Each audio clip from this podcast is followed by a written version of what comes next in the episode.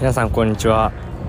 パッションで生きる人を増やすパーソナルコーチの井上正雄です、えー、久しぶりに音声配信録音しています、えー、中国の上海で働いてましたが4月の10日に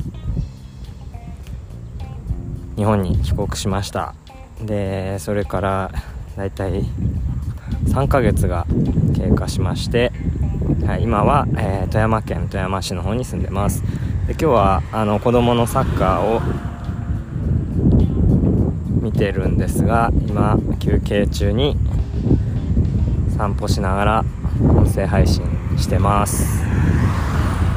ちょっと道路沿いを歩いてるので車の音が聞こえたり周りの虫の鳴き声が聞こえるかもしれません。はい。でまあ久々に音声配信やってますが特にあの何を話そうかなっていうのはあまりまとまってないんですが、えー、どんどん音声配信をしないとしづらくなってきてるので一旦ここで、あのー、久しぶりにリスタートしようかなと思って今配信してます。はい。でまあ、今、気持ちとしてはすごくこう整ってきたなっていうあの帰国してからいろいろバタバタしたりまだあの上海のロックダウンの後ということで船便はまだ届いてないんですが、はい、あの家も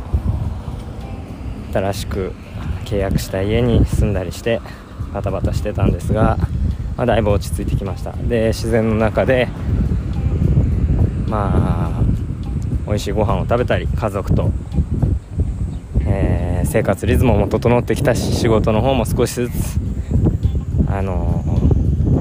ー、やることがなんとなく見えてきたんで、まあ、はい気持ち的に整ってきたなと思ってます。えそうですねあの本業の方では、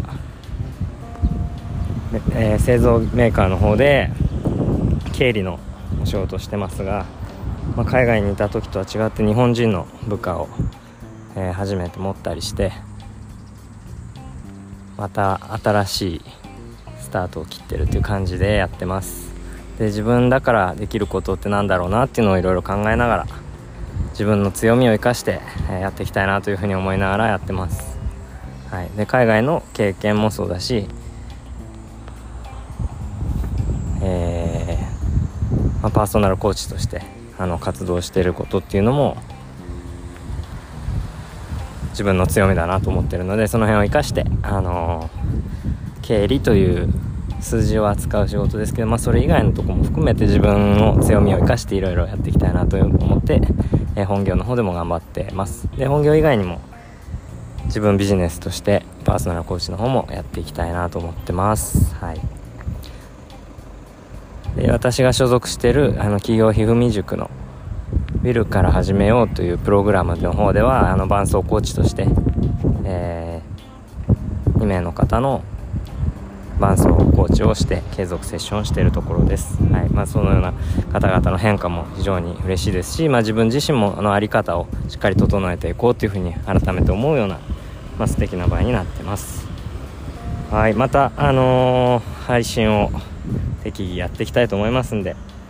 ろしくお願いします。以上です。